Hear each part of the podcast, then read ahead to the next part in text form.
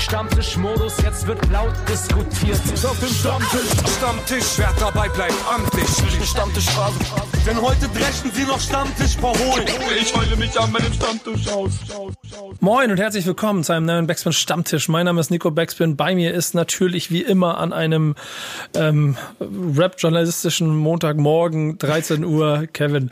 Was äh, ist denn ein Rap-journalistischer Montagmorgen? Weil ich dich jedes Mal bei der Produktion frage, wie dein Wochenende war und ob du gut geschlafen hast und ich mir dann mal überlegt habe, Alter, wir haben 13 Uhr.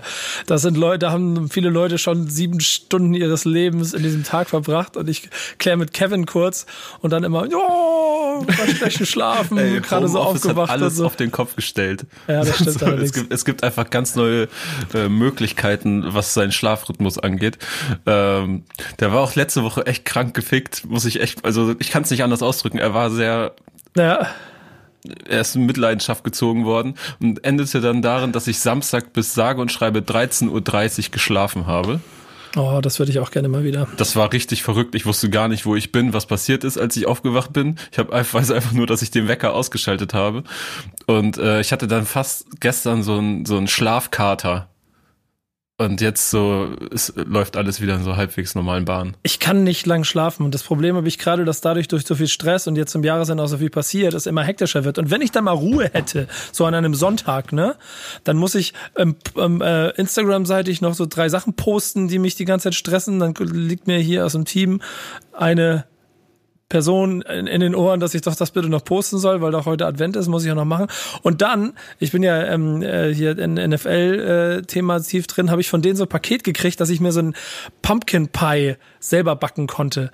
Und ich Idiot habe dann überlegt, ja, dann probier das doch einfach mal aus und habe das quasi auch noch immer einen Sonntag gewürzt. Das ist alles nur stressig geworden ist. Jetzt ist da so ein halb verkohlter Pumpkin am Ende rausgekommen, den ich halt auch nicht mehr essen konnte, weil es dann nach Mitternacht war und auch egal war. Irgendwie. Deswegen gab es dazu kein Follow-up in deiner Story. Ja, genau. Ich habe noch ein bisschen was gemacht, aber leider.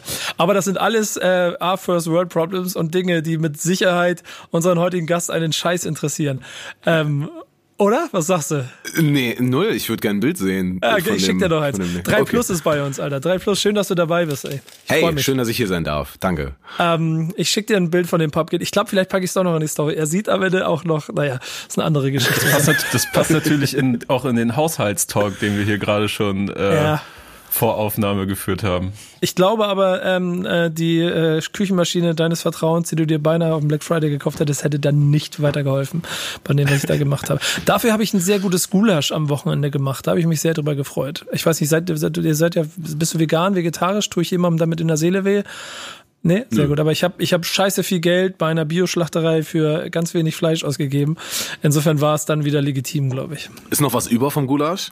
Das ist mal das äh, Beste, wenn man noch was im Kühlschrank hat. Ja, nee, aber mhm. so, das, das, das, geht, ist ja so ein, das ist ja mehr so ein zwei, drei Tage Essen, ne? Und dann habe ich mir so kleine Klöße, so aus so Klosteig besorgt und habe wirklich original so kleine Klößchen, Rotkohl und Gulasch und so. Es war richtig, richtig lecker. So. Mm. Aber klang nach einem vollen Wochenende. Ja, wann, wann aber entspannst du denn mal, Mensch? Ist das bei mir immer so. Dann nebenbei noch Fußball gucken und so obwohl das schon am Freitag für mich ja nicht erledigt war. Aber das ist nicht alles Thema heute. Wir quatschen schon wieder zu viel, denn wir wollen Backspin Stammtisch machen und wir haben Gast und vor allen Dingen müssen wir erstmal Feedback von der letzten Woche zusammensammeln.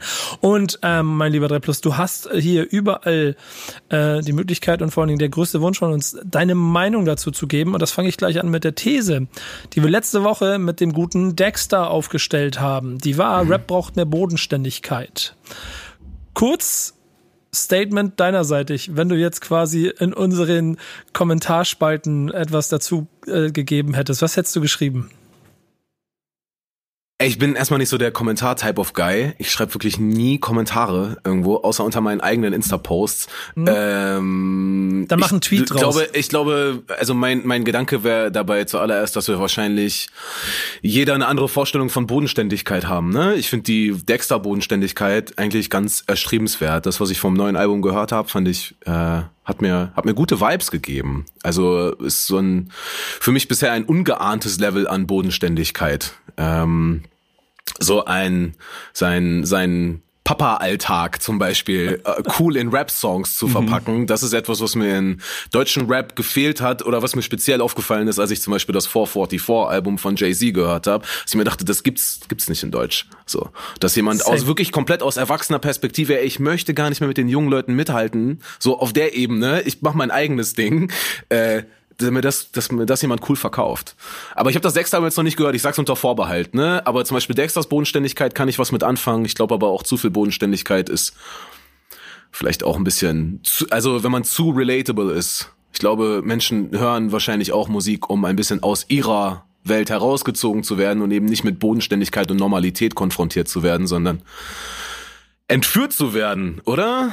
Was sagt Ja. ihr zu ja, dieser mal These? wir haben letzte Woche schon ausführlich darüber diskutiert und abgesehen Okay. davon, dass ich sehr glücklich darüber bin, dass du in diesem Zusammenhang auch nochmal Jay-Z 444 nennst, weil es für mich das stärkste Album der letzten Jahre war, weil es halt genauso für Leute mit grauen Bärten wie mich das Gefühl gibt, man kann Rap auch noch in dem Alter vernünftig machen und nicht versucht, irgendwas hinterher zu ähm, jagen. Ist es aber übrigens auch in den im Feedback so ein bisschen, also äh, auch die Frage der verschiedenen Bodenständigkeiten habe ich da auch so äh, so ein bisschen rausgelesen. Aber was ist das Feedback, was du quasi für dich mitgenommen hast, Kevin? Ähm, zum einen, äh, dass sich äh, BK, ehemals Blut und Kasse, zu einem äh, Standardkommentator bei uns entwickelt. Also er ist immer wieder bei den Thesen am Start und hat auch diesmal wieder äh, seinen Senf dazugegeben und hat äh, geschrieben, als ob es das nicht in genügend gäbe. Es wird nur gesehen, was gepusht wird und gepusht wird nur, was Geld bringt und das ist Entertainment. Entertainment hat wenig mit Bodenständigkeit zu tun, wie dem auch sei. Alles ist gut, wird gut. Real Shit kommt Freitag. Ent, Ent. Ja, sehr gut. Äh, haben wir eigentlich für, haben wir in den nächsten Wochen noch einen Slot frei? Sonst würde ich ihn herzlich einladen, mal in den, in den Stammtisch zu kommen. Kevin, vielleicht kannst du Ey, mir wir haben safe, wir haben safe ähm, einen Slot frei. So. Also, BK, wenn du das hörst, komm bitte vorbei. Äh, wir lassen uns mal über Thesen reden. Äh, Würde mich sehr freuen. Äh, ist ja auch aber ehrlicherweise so, genau wie er es sagt, oder? Am Ende ist das Rap-Game ja auch Entertainment und da passt Bodenständigkeit manchmal ja vielleicht gar nicht. Na, oder was sagst du? Ja, komm, ich, Was ich sehe schon. an, hau, hau, oder? hau raus. Aber- aber 3 dann- Plus, 3 Plus, hat- ich habe ich hab den Ansatz schon gesehen, der wollte schon. Ja, okay, ich habe gerade an eine andere Bodenständigkeit gedacht. Ich habe an so Rap-Bodenständigkeit gedacht, dass man in seinen Tracks bodenständig ist. Aber ich glaube, wenn man nach außen hin auch bodenständig ist, also, keine Ahnung, sich nicht die ganze Zeit mit Insta-Stories und Livestreams und Twitch und keine Ahnung was, weißt du, aufdrängt, hallo, hier bin ich, bitte guckt mich an, äh, bitte partizipiert alle.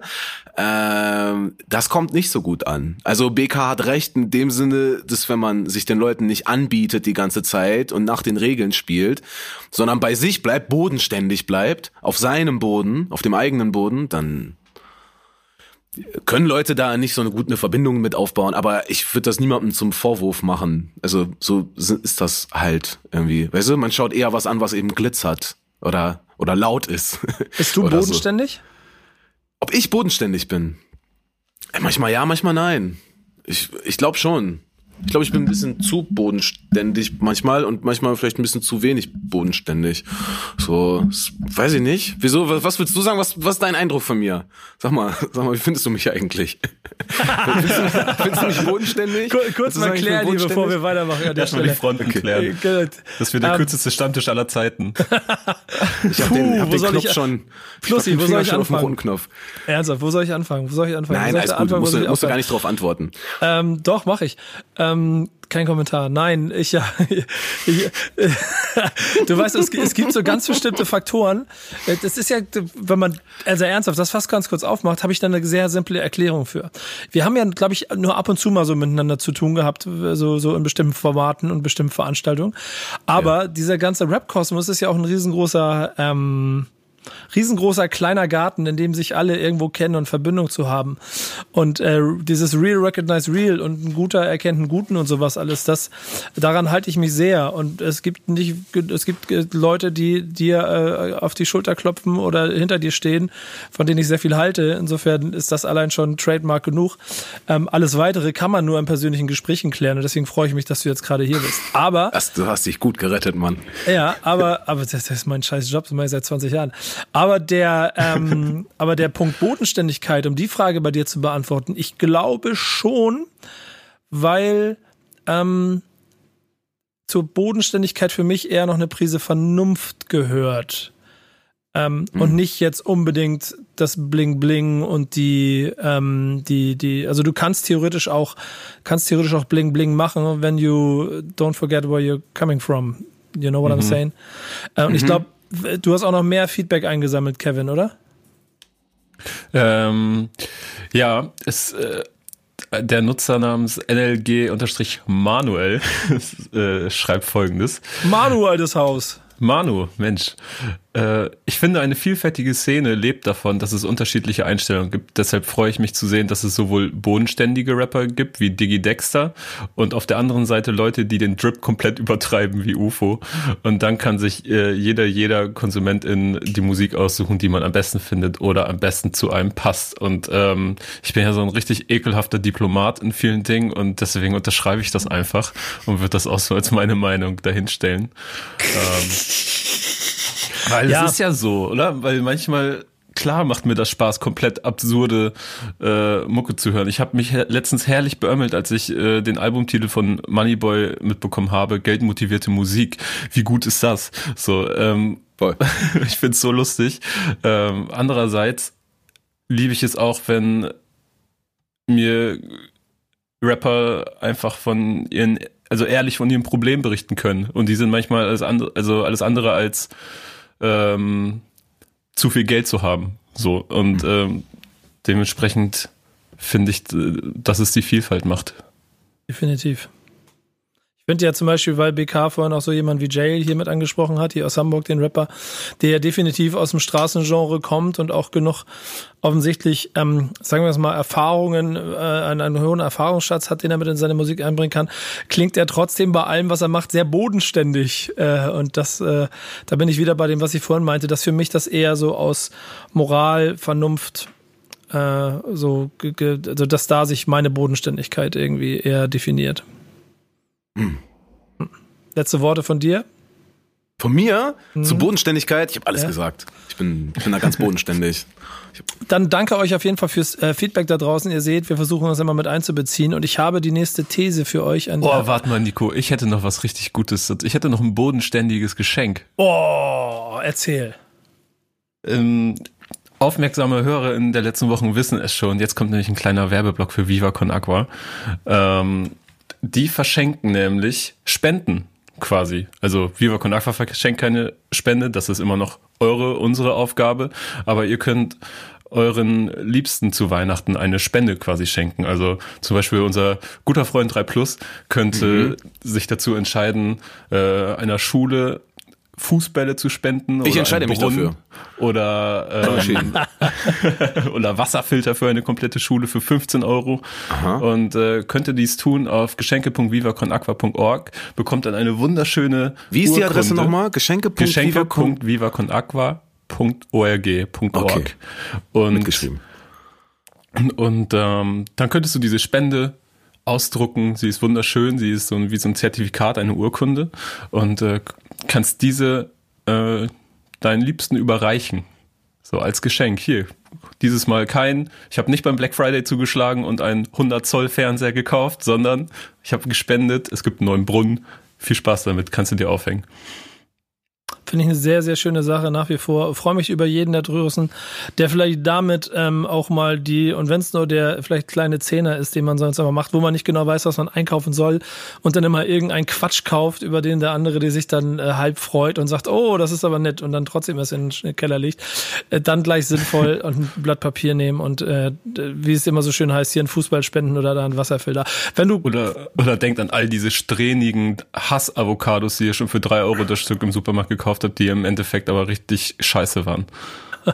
Ich habe eine in der Küche liegen. Oder wenn ihr, wenn ihr richtig Geld habt, kauft ihr halt einen Brunnen und verschenkt den, aber das ist mehr so. Ein paar Kitchen äh, oder Haushaltsgeräte von Kevins Wunschliste in einem. Ähm, aber genau, richtig. Du, dass du wieder darauf hingewiesen hast, danke, ich wäre schon fast wieder drüber gesprungen. Trotzdem kommen wir jetzt zur These der Woche. Stell mal eine These auf. Meine These ist, jeder Verse eine These, als wäre ich Mathe. Meine These, Rap ist gut für Seele und Körper. Und die, mein lieber Herr 3 Plus, haben wir versucht, so ein kleines bisschen ähm, dir mit anzubieten, um so drüber zu diskutieren. Okay. Ähm, und zwar ich formuliere es mal so, die, die Vergangenheit hat ja oft gezeigt, dass es A, ziemlich große Gräben mittlerweile innerhalb von Deutschrap gibt. Dass äh, das, was man klassisch als die Szene betrachtet, sich wahrscheinlich so gar nicht mehr definiert, bestimmt über ein paar Brücken noch, aber in der Regel es schon eigene Szenen gibt und damit auch die Fans immer eigene Welten für sich als Hip-Hop definieren. Und wenn in der einen Welt etwas passiert, was eine andere Welt nicht gut findet und Kritik geäußert wird, geht immer sofort der große Kampf los und es werden die Fronten verhärtet und es wird geschrien. Und dazu sind wir ähm, äh, in der Redaktion auf folgende These gekommen, die eigentlich auch ganz gut ähm, passt, wo du sicherlich auch was dazu zu sagen hast. Ähm, Deutschrap will keinen erhobenen Zeigefinger haben. Weil denke noch ein bisschen drüber nach. Offensichtlich immer, wenn jemand Kritik äußert, es sofort zu Gegenangriffen führt und man in den wenigsten äh, Fällen äh, bereit ist, irgendwie sich die Kritik anzuhören und darüber zu diskutieren. Und wenn man dich ein bisschen äh, beobachtet in den letzten Jahren, gehörst du ja schon zu den Leuten, die einmal mehr laut auf den Tisch schauen, wenn sie etwas stört, die kein Problem damit haben, öffentlich auch Kämpfe mit anderen Kollegen auszutragen oder halt Themen anzusprechen, die dir offensichtlich auf den Sack gehen. Ähm, auch mit ein bisschen wenig äh, Gefühl dafür, ob es dich was interessiert, ob da jetzt jemand irgendwas dagegen hat oder nicht. Ähm, aber genau dieser erhobene Zeigefinger halt dazu auch führt, dass ähm, sicherlich man auch ein Bild von dir bekommt in der Welt, dass man denkt, äh, oder dass, dass, dass Leute denken können, das ist sehr wichtig formuliert dabei, der meckert ja immer so. Ob es jetzt richtig oder falsch ist, steht ja auf einem anderen Blatt. Hm. Was denkst hab, du darüber? Boah, ich habe da super viele Gedanken zu. Ähm, du, du, hast hier Bühne Ich versuche die mal Freestyle zu ordnen. Ich, ich lehne mich zurück und gieße meinen Tee auf meinen nicht vorhandenen. Okay, äh, also ich finde, deutscher Rap hat eine sehr weirde Eigendynamik da entwickelt, indem man Kritik von außen hin abblockt und sagt, was wisst ihr schon? Wir regeln das intern, lasst uns in Ruhe und dann wird intern überhaupt gar nichts geregelt. Sondern die Sachen werden einfach nur aufeinander gestapelt, totgeschwiegen, vielleicht nach innen hin irgendwie aber nach außen hin auf gar keinen Fall. Es gibt keine, es gibt selten eine Entschuldigung für etwas, außer der Druck von außen wächst so sehr, dass man äh, jetzt sofort agieren muss. Und dann sind aber auch alle in den Instagram-Kommentaren am Start, um Herzchen zu schreiben und und äh, betende Hände und, und keine Ahnung was. Und alles ist direkt verziehen. Also es gibt diese es gibt diese Diskussionskultur über bestimmte Sachen nicht so richtig. Das hat auch etwas damit zu tun, was du zum Beispiel angesprochen hast, Bubbles, dass sich das dann halt auch manchmal ähm, also selbst wenn Leute irgendwie den richtigen Gedanken haben oder zum richtigen Schluss kommen bei Sachen, die Rechnung ist falsch. So, also wie sie über Sachen sprechen, wie sie da auf das Ergebnis kommen ist. Ich erinnere mich an ein Szenario mit Shark Shapira Anfang des Jahres. Äh, alle äh, alle haben sich die Hände gerieben auf Twitter, weil er sich wieder mit Flair in den Haaren hatte. Und das war aber schon das fünfte Mal oder so. Und ähm, er hat dann Leute so ein bisschen dazu angestachelt. Ich fasse jetzt nochmal kurz zusammen für die Leute, die nicht auf Twitter sind. Äh, ich weiß nicht mehr, was genau der Aufhänger. Doch, der Aufhänger war eine Terre de Femme-Kampagne, ähm, wo es unter anderem über sexistische Rap-Lyrics ging, die von Frauen in einem Werbespot vorgelesen wurden. Und das war schon ein bisschen, also hat mir schon leichte Gänsehaut gemacht. So, einfach nur jetzt auf so einer, ja, okay, das ist wirklich was anderes, wenn eine Frau das vorträgt. So, und ich dann aber halt auch, natürlich ist das auch so ein bisschen auf, auf Mitgefühl ausgelegt gewesen. Ja, also die schauen dann so schockiert in die Kamera, als hätten sie noch nie einen Rap-Track gehört. Ich will das jetzt gar nicht kleinreden, was da gesagt wird, aber das war auch ein bisschen weltfremd. Ja, es war eine Kampagne, die sehr darauf ausgelegt war, zu schockieren irgendwie. Und ähm, Shark Shapira hat sich da irgendwie mit eingeschaltet und äh, Flair war in dieser, war auch Teil der Kampagne und dann haben die beiden sich mal wieder in den Haaren gehabt, das ist ja auch so ein festgefahrenes Ding bei denen. Und alle waren auf Sharks Seite, weil Flair dann irgendwann gesagt hat, du, ich weiß deine Adresse und so und äh, ruft doch wieder die Polizei und bla hat so ein bisschen das, was er halt da auf Twitter macht, gemacht. Mhm Ey, und mich hat das tierisch abgefuckt. Also ich bin null auf Flairs Seite dabei gewesen. Ich finde das nicht cool, Leuten mit Straße zu drohen, die nicht Straße sind, nur weil sie dir irgendwas sagen. Also das musst du dir jetzt gefallen lassen, wenn sie dich nicht gerade beleidigen oder so. Ich finde schon, dass das Teil unseres gesamten Umgangs in der Szene sein sollte, dass erstmal jeder alles sagen darf, solange du jemanden nicht beleidigst oder mutwillig irgendwie verletzt, sondern dass man aufsteht und sagt, Maga, was soll das eigentlich? Du musst ja auch nicht darauf antworten, du kannst mich auch einfach ignorieren, weißt du? Also, aber so Leute wie Shark Shapira haben wir in den letzten Jahren halt öfters gehabt. Ich habe da einmal mehr verstanden, warum Kritik von außen nicht funktioniert, weil es immer in so eine klassistische Kackscheiße abdriftet.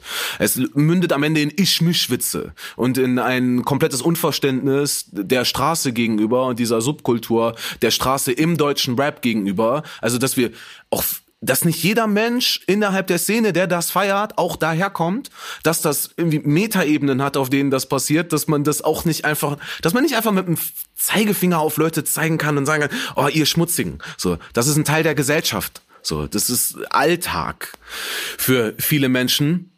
Und es ist schwierig, als jemand, der nicht Teil von der deutschen Straßenrap-Szene ist, Kritik an Straßenrap zu äußern.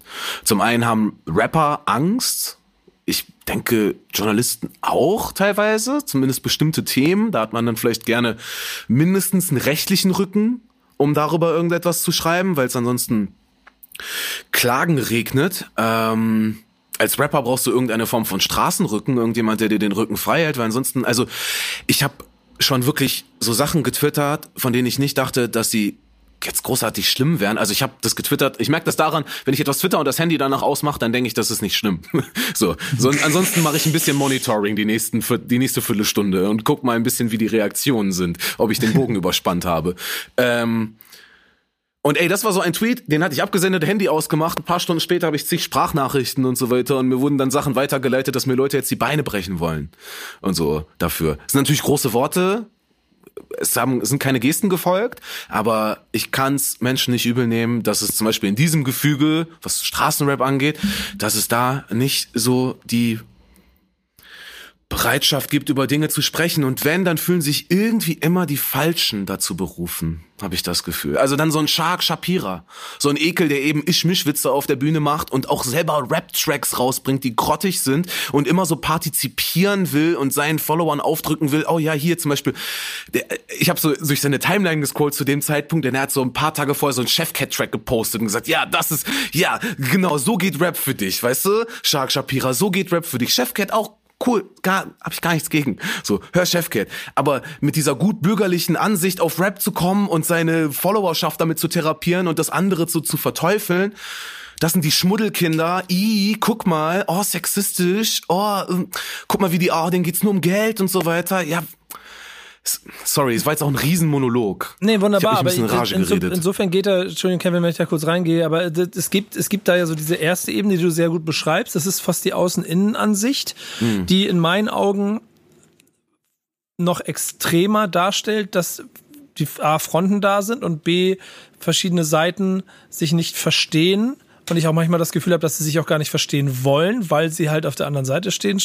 Wie du sagst, die Ich-Misch-Witze, ähm, Straßenrap ein bisschen belächeln, Straßenrap auf der anderen Seite aber auch gar kein Interesse daran hat, dass an irgendeiner Stelle man versteht, was sie machen, weil wenn sie es nicht richtig kapieren, dann ist es eh alles scheiße. Hm. Die zweite Ebene, die dazu noch gekommen ist, ist aber die, die in den vergangenen Jahren angefangen mit der Kritik an Medien und das müssen wir jetzt nicht alles wieder neu aufrollen. Das ist also, das wissen wir, glaube ich, alles.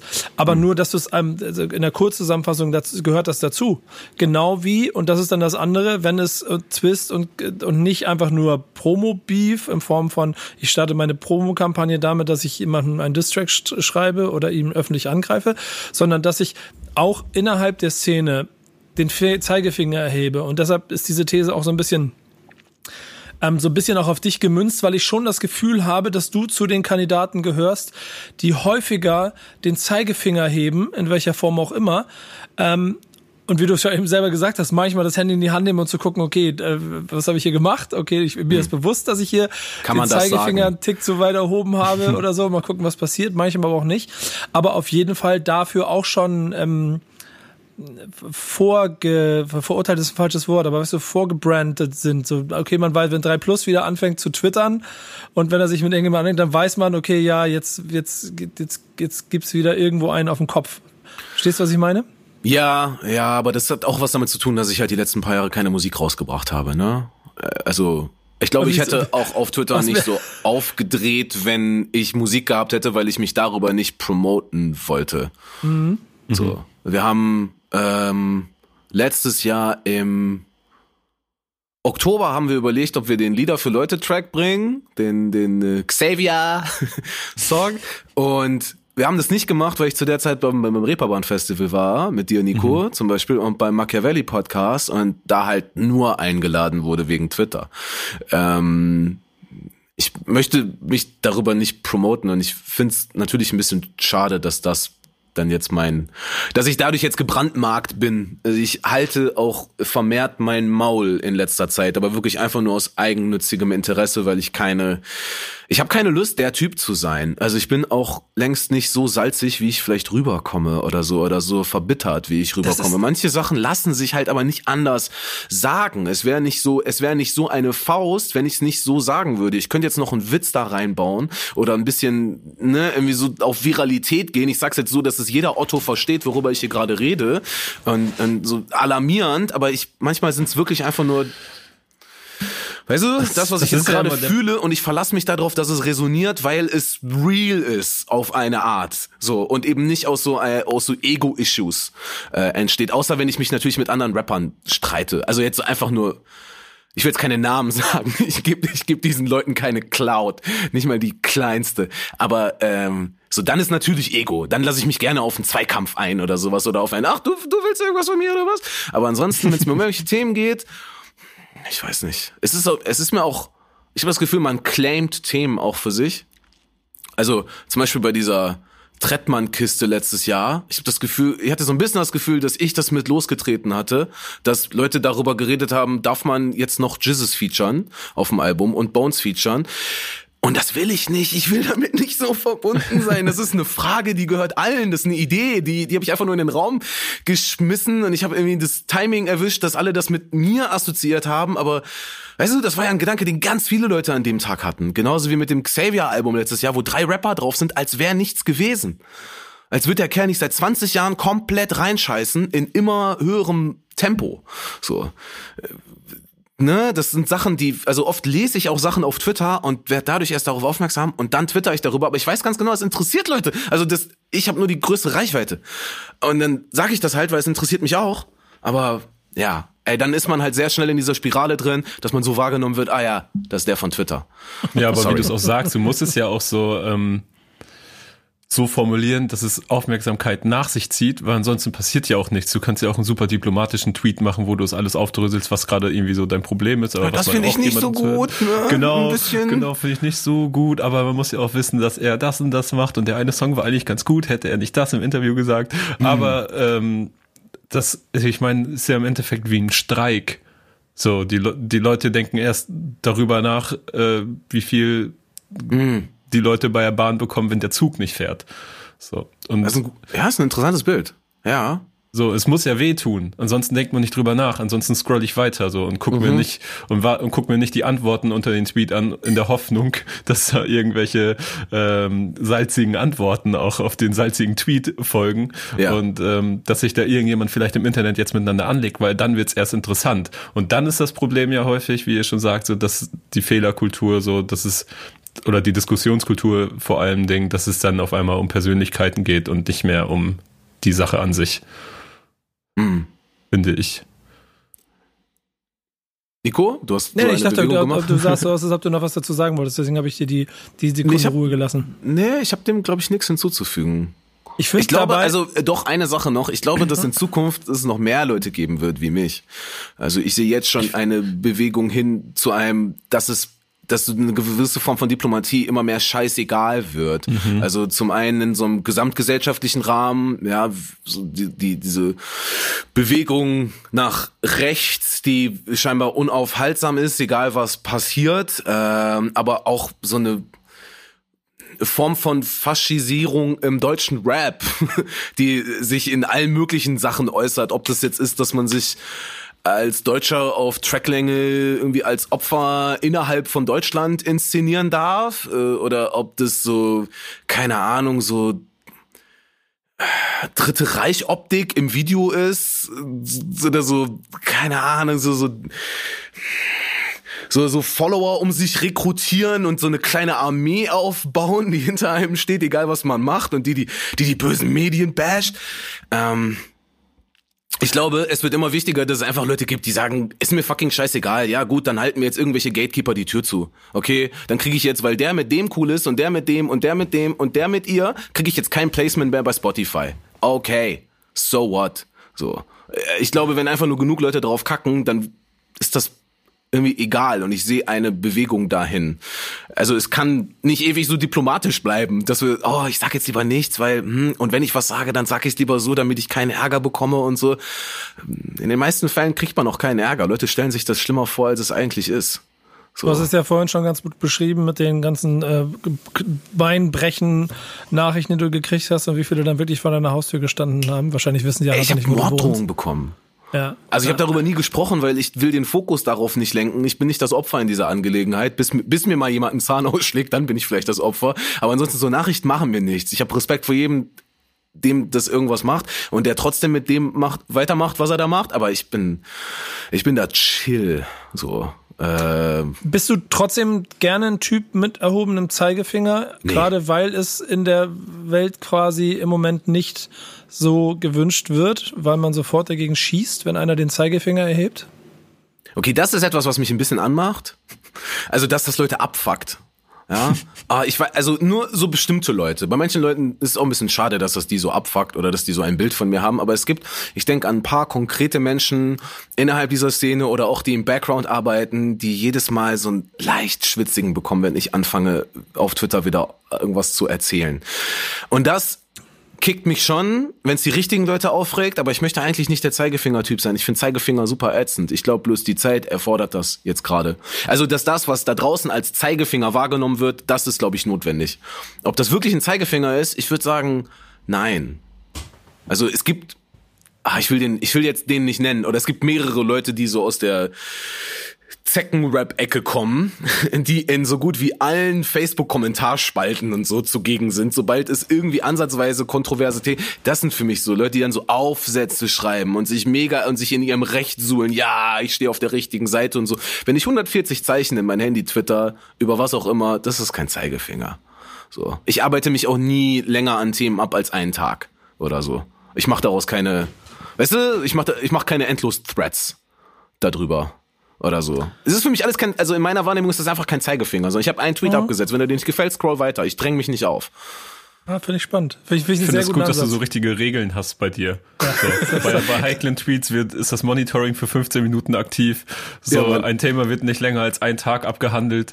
So, es ist, ich Du könntest, einen, du könntest einen Twitter-Ratgeber raushauen, der auch manchen Leuten, auch über die wir gesprochen haben, helfen würde, besser durch den Alltag zu kommen. Ich sehe dann noch so ein höheres Amt eigentlich, so ein Twitter-Gewerkschafter. Ja, ah, Ey, ich würde jede Position auch bei Twitter annehmen. Wenn Twitter das hier, wenn Twitter Deutschland das hier hört, ich hätte super Lust bei euch. Ihr seid die coolste Plattform. oh, da bin ich Real. Rap. Ja, ich liebe, da- da nee, ich aber ernsthaft, ich liebe, ich liebe Twitter. Keine Ahnung, wie euer Verhältnis zu. Ich folge ich folg euch beiden. oder? Ambivalent würde ich es Ich, bezeichnen. ich, ich bin, äh, ich mag Kevin Twitter versucht sich sehr. fleißig gerade. Der, Nö, ich bin immer so, mal habe ich so Phasen, da schreibe ich ein bisschen mehr. So, und dann wieder ganz lange gar nichts. Ist aber auch wichtig, mit dem Fluss zu gehen, man. Nichts erzwingen. So. Ja. Also bei, Aber ich verfolge ständig eigentlich. aber die, also die Halbwertszeit ist halt auch wahnsinnig schnell, ne? So, ich weiß nicht. Hannibal hat seit ein paar Tagen Twitter. Wahnsinn. Das ist mega. Aber ich merke auch da, okay, das Tempo kannst du nicht halten. So, das Tempo kannst du nicht halten und die Intensität da kommt der alte Hase in dir durch, der weiß. Ah, Ja, ja. Bruder, mach mal, mach mal so nicht, mach mal langsamer. Da Ja, oder auch, davon. ey, hot so, so, komm, drei von zehn Tweets sind wirklich gut, der Rest ist doch so obvious, obvious shit, der, also der für die, ja, weiß ich nicht, Max und Martina Mustermann da draußen gedacht ist. Äh, Ein weißt, richtiger weißt Grind aber ist genau, wertvoll. das ist übrigens mein Problem mit Twitter. Dieses, dieses, dieser Versuch, 10 von 10 coole Tweets zu machen. Dass es die ganze Zeit nur darum geht, ey, ich mache, und das ist, ey, guck mal, was ich hier geschrieben habe, ist halt richtig cool. So, da ist halt nichts mit Dialog. Da ist einfach nur rein, äh, rein egoistisch, der dann, was auch immer, zeige, Mittelfinger oder Daumen in irgendeine Richtung und dann mache ich das Handy aus. Äh, kein Monitoring und das hat mich auch, das interessiert mich auch ein Scheiß, was die Leute darüber sagen. So, so, das ist für mich Twitter. Irgendwann ähm, bis merkst du auch, dass es schon wieder fast wie Rap ist oder wie Rap früher war, dass du so merkst, hey, den Tweet kenne ich irgendwo her, der wurde vom Englischen ins Deutsche übersetzt. Mhm. So, und man ist so, I see what you did there. Oder so, auch, also, ich weiß, dass du hast heute auch diesen Meme-Post auf Instagram gesehen und deshalb twitterst du das jetzt hier gerade, das ist daran angelehnt und deine Follower ja. wissen das nicht. Ja, hier Glückwunsch zu deinen 200 Retweets. Otto. genau, aber ich muss auch sagen, wenn es auf Twitter läuft, dann überfordert mich diese App komplett, weil diese Benachrichtigungen dann so ellenlang sind. Ja. Es ist so viel. Ja, ja, ja, ja. Aber ich mag ja, dieses Benachrichtigungssystem auch, weil du halt die ganze Zeit angefüttert wirst. Jetzt bei Instagram, das nervt mich. Seit dem Update, ich sehe ja nur noch dann die letzten zwei Namen und dann und weitere. Ich möchte aber alles sehen. Ich möchte wirklich, ich möchte einmal so runterwischen und dann wieder eine neue Aktualisierung und wieder eine neue Liste haben. So die ganze Zeit gefüttert werden, weißt du? So ich glaube, ich bin so spielt nicht mehr genug mit meiner Aufmerksamkeit. Ja, ey, ich bin so ein bisschen wie diese Fortnite-Kinder, nur ohne Fortnite. So ich sehne mich nach neuen, nach neuen Boxen zum Öffnen und sowas, weißt du? So ich will die ganze Zeit belohnt werden. sehr, genau wie bei Snapchat sehr, ist doch so, man muss ganz Zeit Snaps an Freunde schicken, damit und damit sich so Animationen ergeben. Ah. So, du kannst zum Beispiel so eine Blume pflanzen, so eine kleine Emoji-Blume, erst mit einem Samen und so weiter und die wächst langsam, wenn du jeden Tag ein Snap an deine Freunde verschickst. Das habe ich zumindest von der Ach. Trademark Jugend. Tamagotchi-Level. Krass. Ja, genau. Okay, Wie mache ich jetzt eine Überleitung? Ich, ich bin verloren. Ähm, pass mal auf. Ähm, die These der Woche war, Deutschland will keinen erhobenen Zeigefinger. Darüber haben hm. wir ausführlich gesprochen. Vielleicht ein Punkt noch dazu. Deutschen Rap ja. geht's auch einfach zu gut dafür weil Deutschland geht es zu gut dafür, sagt 3 Plus. Jetzt seid das ihr dran ähm, und, und könnt äh, euer Feedback dazu geben. Äh, diskutiert diese These mit uns aus, schreibt uns auf allen, ihr könnt hier überall Instagram, Twitter, wo auch immer, ähm, könnt ihr uns schreiben dazu, euer Feedback geben und dann nehmen wir es mit in die nächste Woche rein. Ähm, genau wie dann neue News. Aber jetzt erstmal zu den News dieser Woche. Du, du liest die News, du willst mehr von mir wissen. Meine Fresse in die News. Ich will nicht in die News, in die Presse. Wo sind die Newspapers? Und da, Kevin, hast du was mitgebracht, äh, was quasi ähm, eine himmelhoch jaulende äh, äh, Frechheit ist, Skandal an der. Meinst du, da brauchen wir einen Zeigefinger? Award-Ebene. Da muss der Zeigefinger erhoben werden, um da den Finger in die Wunde zu legen, um klar zu machen. Da kommt er nämlich schon. Mal sehen, was Flussi gleich sagt. Aber sag mal, was ist deine News? Ja, die, die Grammys sorgen weiterhin für einen eher bröckelnden Status, sage ich mal. Äh, dieses Jahr fallen sie vor allen Dingen da, damit auf, The Weeknd nicht nominiert zu haben. Ähm, galt vorher als sehr großer Anwärter, vor allen Dingen auf die großen Hauptkategorien, bestes Album, bestes Single, ähm, wurde letztendlich für keine einzige ähm, Kategorie nominiert. Äh, das Ganze soll damit zusammenhängen, dass er eine Performance bei den Grammys abgelehnt habe und sich stattdessen für den Super Bowl entschieden habe. Er hat nämlich vorher ein Ultimatum bekommen, dass er entweder bei den Grammys oder bei den Super Bowl auftreten soll. Ja? Drei plus? Ich wollte, ich wollte, das wollte ich ergänzen und ich wollte sagen, das ist doch die perfekte Brücke zu dem, was gerade war, zu dem, was ich gerade gesagt habe, nämlich solche Moves wie von The Weeknd sind super wichtig. Die gab's früher mhm. nicht. Dass man sowas öffentlich macht und sagt, ja, ja, hinter den Kulissen wird halt gesagt, entweder du trittst bei den Grammys auf oder beim Super Bowl, aber ich lasse mir den Super Bowl nicht entgehen. So, also wenn die Grammys mir diese Regeln geben, dann sage ich, mhm. okay, dann gehe ich zum Super Bowl. Dann sagen die, okay, dann kriegst du keine Nominierung. So. Und wenn man sich das auf dem The Weeknd Level vorstellt, ja, der Macker ja. ist, ist der nicht der meistgestreamte Künstler gerade auf Spotify? Also Auf einer der Top 5, glaube ich. Die, ja. die, diese Single Blinding Lights ist, glaube ich, die erfolgreichste oder aller Zeiten gefühlt. Es ist der kommerziell erfolgreichste Single aller Zeiten. Die ist seit dem, ähm, also sie ist die längste Billboard Top 10 Single aller Zeiten, glaube ich. Und ich gilt Gänsehaut. auch für die Top 5. Dicker, dieser Song ist einfach überall. Und wenn du, wenn du mal einen Fehler machst und du ihn irgendwo anspielst oder er dir angespielt wird, dann hast du ihn für fucking zwei Tage im Kopf. Und das ist wie so ein Scheiß, wie, das ist wie, das ist wie, das ist nämlich diese Impfung, dieser, dieser, dieser, dieser, dieser, dieser, dieser Chip. Chip. von dem sie alle reden. Dieser Song ist dieser Chip. Das ist irgendwo, das ist irgendwo eine Synapse verkrüppelt und wenn die, dieser Song, bing, dann bist du da und dann fängst du an mitzumachen. Impf mir rein, Weekend. Hau ja, ihn mir genau. um Amboss, Hammer und Trommelfell. Alter Schwede. Und, und, also das ist der größte Quatsch. Also wenn wirklich Preise eine, eine, eine, muss man ja auch glaube oder da könnten wir hier nochmal kurz drüber reden, aber die, die Gewichtung von Preisen ist da ja eh so eine, so eine Sache. Aber gerade in so einer transparenten Welt und wie du es richtig gesagt hast, plötzlich mit einem Künstler, der auch sehr selbstbewusst das dann alles klar macht und dann auch mit einer Fanmacht dahinter, das ist ja vielleicht die andere Seite, aber ähm, ähm, äh, das, das sorgt einfach dafür, dass man das die Grammys einfach Verlierer sind, obwohl sie einen großen Preis vergeben wollen. Mhm. Und die Ja. Grammys verlassen sich halt darauf, dass sowas nicht publik wird. So. Ja, genau. Und Aber das sind die Weeknd guten alten 90ern. Ja, das, das Ja. geht, also die Grammys haben das mit dem Internet irgendwie noch nicht so ganz durch. Also vielleicht sollten die mal ihren Twitter-Account äh, monitoren, weil dann wüssten sie, was so los ist in deren Mentions. Ähm, denn The Weeknd hat zum Beispiel getwittert, You owe me and my fans transparency. Ähm, Drake hat sich auf seine Seite geschlagen, hat eine lange oder hat eine Insta-Story gemacht mit einem verhältnismäßig langen Text für seine Verhältnisse. Ähm, und hat gesagt so, ey, wir, jedes Jahr werden wir aufs Neue geschockt von diesen Awards und äh, die Lücke zwischen KünstlerInnen und diesen Awards wird immer größer und deswegen sollten wir jetzt einfach mal dieses Jahr diese Chance am Schopfe packen und auf diese Awards scheißen und äh, unser eigenes Ding machen. Ähm, der Interimschef der Grammys, äh, Harvey Mason Jr., äh, hat sich bei Pitchfork und Billboard geäußert, dass es zwischen den Grammys und den Super Bowl, also diesem ursprünglichen Aufhänger, warum The Weeknd nirgendwo nominiert sein soll, ähm, absolut keinen Zusammenhang gäbe und dass die Entscheidungsgewalt komplett beim Komitee liege und dass er selbst von diesen fehlenden Nominierungen überrascht sei. Ähm, Elton John, Nicki Minaj haben sich auch mit The Weeknd solidarisiert und ähm, ich habe ja gerade gesagt, dass er ein Interimschef ist. Das liegt, das hängt damit zusammen. Jetzt komme ich nämlich nochmal zu den Grammys vom letzten Jahr, dass ähm, die Grammy-Chefin Deborah Duggan äh, suspendiert und später entlassen worden ist. Deswegen ist er noch Interimschef. Sie wurde nämlich ähm, angeblich aufgrund von Mobbing und Fehlern in ihrem Management entlassen.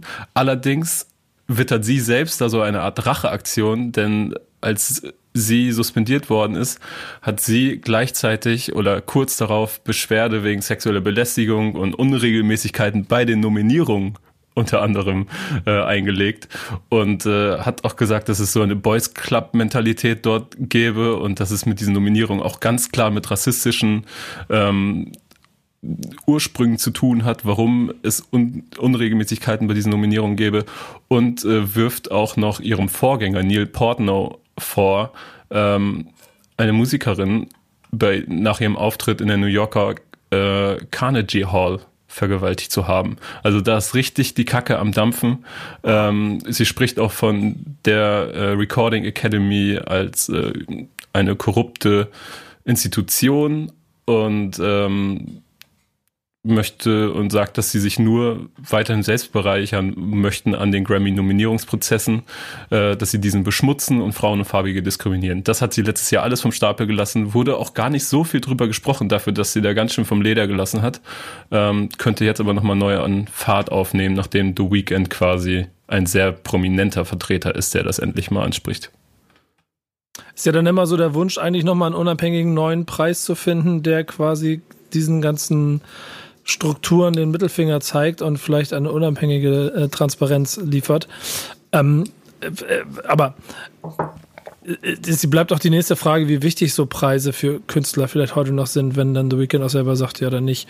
Also ich glaube schon, dass da eine gewisse Eitelkeit noch vorhanden ist, aber hier geht dann halt auch einfach Botschaft über Preis im Regal. Safe. Letztes Jahr zum Beispiel gab es ja auch, glaube ich, Videos von Jesse Reyes und auch äh, Dua Lipa, auch dieses Jahr von Dua Lipa, äh, wie sie erfahren haben, dass sie für einen Grammy nominiert worden sind. Dua Lipa dieses Jahr für sechs. So am Telefon gibt es ein Video von ihr und sie heult einfach wie so ein kleines Schlosshündchen und kann es nicht fassen, dass sie für sechs Grammys nominiert worden ist. Es ist natürlich Wahnsinn. Also, weil das ist immer noch der höchste Preis, den man bekommen kann. Und andererseits gibt's halt all diese Vorwürfe und irgendwie deswegen meinte ich vorhin, dass sein Status bröckelt, weil sie sich gerade irgendwie selbst demontieren.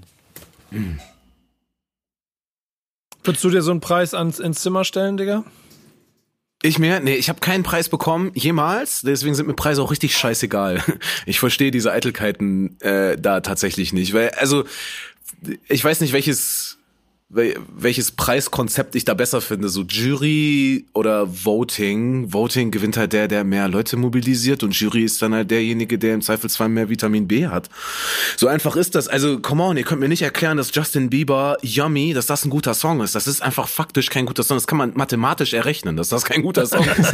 Das ist richtiger Schrott. So. Und stattdessen Justin Bieber, also ich meine, The Weeknd außen vor zu lassen, kann auch ein Boss-Move sein, irgendwo. Wenn man aber dann andere Leute andere hat, die auch krass abgeliefert haben dieses Jahr und die vielleicht das erste Jahr ihrer Karriere hatten, wo die richtig krass abgeliefert haben und die man dann eher mit einem Preis belohnt als ein The Weeknd, der schon keine Ahnung wie viel Grammys gewonnen hat. So, auch wenn er vielleicht das vorläufig beste Album seiner Karriere gemacht hat, aber das ist ja das ist ja Quatsch. Und irgendwie bedeutet das halt auch nix. Also, die Tage waren irgendwie New Music Awards. Da habe ich kurz auch darüber nachgedacht, also weil ich gesehen habe, Disney war nominiert und ich habe mich für ihn gefreut und habe mich im selben Atemzug aber gefragt, warum freue ich mich eigentlich für den? Das ist irgend so ein Stück Blech, was der bekommt, so äh, oder halt auch nicht bekommt. Ich meine, da, da waren äh, aber auch bei diesen New Music Awards waren auch teilweise Leute nominiert in der Kategorie Newcomer, wo ich denke, hä, die, die rappen doch seit zehn Jahren. Ja. So, ich sage, hä? Also, ich, ich habe ja, da oder Leute, die dieses Jahr einen Song rausgebracht haben. Ja. so, okay, ja, weiß ich nicht, ob du jetzt deswegen der beste Newcomer bist, wenn du einen, einen guten Song rausbringst, halt auch keinen Scheiß-Song, aber halt auch nur einen guten. Keine da, Ahnung. Das kommt aber drauf an, so Cardi B zum Beispiel äh, hat ja jetzt bei den Billboard Awards was, glaube ich, ähm, auch Künstlerin des Jahres gewonnen und musste ja, okay. sich anhören, so, ey, warum, warum wirst du Künstlerin des Jahres? Du hast nur einen Song rausgebracht. Sie so, ja, aber ich habe den Song rausgebracht. Eben. Den, ja, auf jeden Fall. So, so der Song, der, der Republikaner auf Fox News zum Weinen bringt, so. so der Song, der deine Oma dazu bringt, einen TikTok zu machen. So, hat, also, hat sie das gesagt? Ja, sie hat ein richtig witziges, geiles Statement dazu okay, abgeliefert. Krass. Ja. Ja, okay, hast recht. ähm, die Kollegen, die meine News als Basis haben, haben schon, glaube ich, genug Awards in ihrem Leben gesammelt, dass sie sich über sowas auch nicht mehr Gedanken machen, sondern mehr darüber, wie man denn die Welt ein Stück besser machen kann. Ähm, oder halt in einer Pandemie für ähm, Entlastung von verschiedenen Servicekräften an bestimmten Orten, die Schlüsselpunkte in einer Pandemie sind, wie man dafür sorgen kann. Äh, lange Rede, ich erzähle kurz, worum es geht. Die Fantastischen Vier haben eine äh, Corona-App entwickelt. Die hat den Namen Luca ähm, und soll jetzt nicht äh, Corona-Fälle aufdecken, sondern soll diese ähm, Infektionsketten, die jetzt im Moment in Restaurants versucht nachzuvollziehen zu werden, ähm, mit den Listen, die überall eingetragen werden, Gesundheitsämter, überall, überall werden hier Listen geschrieben, man schreibt sich mit einem Stift in eine Zettel in so eine Liste ein ähm, und dann muss daran kontrolliert werden, wer eventuell wo gewesen ist, um dann da, daran dann die Ketten ähm, zu erkennen. Diese Zettelwirtschaft soll wohl äh, auch nach Aussage der Fantastischen Vier so einen Ausmaß angenommen haben, dass die Mitarbeiter im Gesundheitsamt ähm, so viel ähm, mehr Stunden allein damit verwenden, dass sie sich gar nicht um das tatsächliche Aufspüren eventuell von ähm, von besagten Personen äh, kümmern können. Und deshalb, ähm, ich muss ich, ehrlicherweise die Frage, warum sie es gemacht haben, das, ist, die müssen wir vielleicht nochmal hier am Ende reinstellen, weil da gar nicht so Informationen drüber gibt. Aber soll diese App halt diese, äh, diese Entlastung geben? Mit einem QR-Code soll man sich einscannen können, theoretisch sogar in der eigenen, ähm, bei Freunden, wenn man irgendwo hingeht ähm, und darüber quasi dieses mit den Daten Austausch machen, um dafür zu sorgen, dass man Bescheid weiß, wer wo war. Ähm, soll dann natürlich auch äh, das datenschutzrechtlich sicherer sein als die Liste, die frei rumliegt, die sich jeder öffentlich fotografieren kann, wo jeder von uns ja sicherlich schon mal drüber nachgedacht hat, wenn ich mich irgendwo in eine Liste eintrage und über mir sind schon zehn andere Namen oder unter mir sind noch zehn Plätze frei, dann weiß danach ja jeder meinen Namen und meine Handynummer. Ob ich das jetzt will, ist die nächste Sache. Ähm, so dass also ist glaube ich schon einen einen Fortschritt sein könnte. Ähm, wird übrigens auch vom äh, Dirk Brockmann ähm, dem Epidemie Epidemiologen vom Robert Koch Institut schwieriger Begriff ähm, als clever Zitat äh, beurteilt. Also auch dort scheint es von der Sinnhaftigkeit angenommen worden zu sein. Jetzt gibt es auch schon mit, äh, ich glaube, es war Jena, der ersten Stadt, die diese App einsetzen möchte. Sie wollen versuchen, die Gesundheitsämter davon zu überzeugen und natürlich dann einen Bezirk nach dem anderen dazu kriegen, dass sie diese App ähm, verwenden. So viel erstmal dazu. Das klingt jetzt erstmal alles eher so wie ein Unternehmen hat sich eine App überlegt und äh, versucht, die auf den Markt zu bringen. Das Absurde daran ist halt die Geschichte, finde ich, dass die Fantastischen Vier das Ganze geprägt haben. Meinungen, was sagt ihr? Kevin, was sagst du? ähm, du hältst dich, du hältst dich moderat zurück, ne? Ich jetzt oder? Ja, ja. Sag du, du bist der Gast, du zuerst. Ich, ich weiß gar nicht, was ich davon halte. Äh, ich find's nett, glaube ich. Toll, danke, danke. Danke, Smudo. Ja, aber ja, jetzt, jetzt, jetzt machst du jetzt machst du das mit so einem gewissen Unterton, aber wir, wir, wir müssen uns ja mal über ich, zwei äh, Punkte vor unterstelle, Augen. ich unterstelle Leuten, die, also die so vordergründig eine gute Sache machen. Einfach nur eine gute Sache. Ich will jetzt nicht von Spenden, sondern so ein, so ein richtiges Fass aufmachen, weißt du? So ein, Mhm.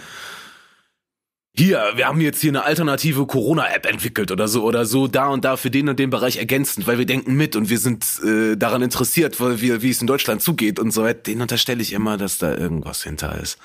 Jetzt gar nicht auf so Verschwörungsbasis, oh mein Gott, die wollen mir irgendwas unterjubeln oder so, sondern Da, nur, da ist was, der Chip, was da steckt der, Punkt? Chip drin. Da steckt, da ist nämlich Datenschutz. und was, so. was, was, was, ist der, was ist der Punkt? So ist jemand, Pflanz ihn mir ein, Smudo. ich weiß nicht, Smudo, ist, ist irgendwie, hat deine, ist deine Oma erkrankt gewesen oder so? Gibt's vielleicht den Punkt, weißt du, so, dass, dass man sagt, ey, meine Oma hat das gehabt, da habe ich mir gedacht, jetzt müssen wir mal was machen oder so. Keine Ahnung.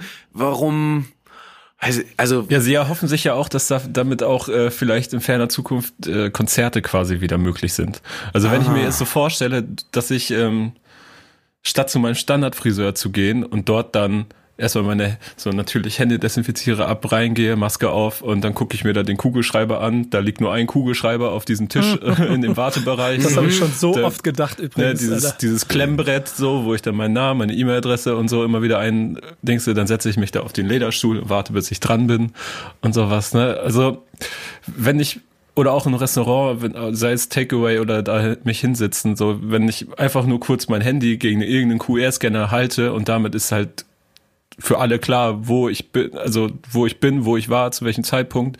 Und dass man wirklich diese Ketten, so diese diese Brücken von der Krankheit irgendwie nachvollziehen kann und nach und auch wirklich weiß, welche äh, eventuell Freunde, Familienmitglieder und so weiter hatten dann auch mit mir Kontakt oder wo kommt es her?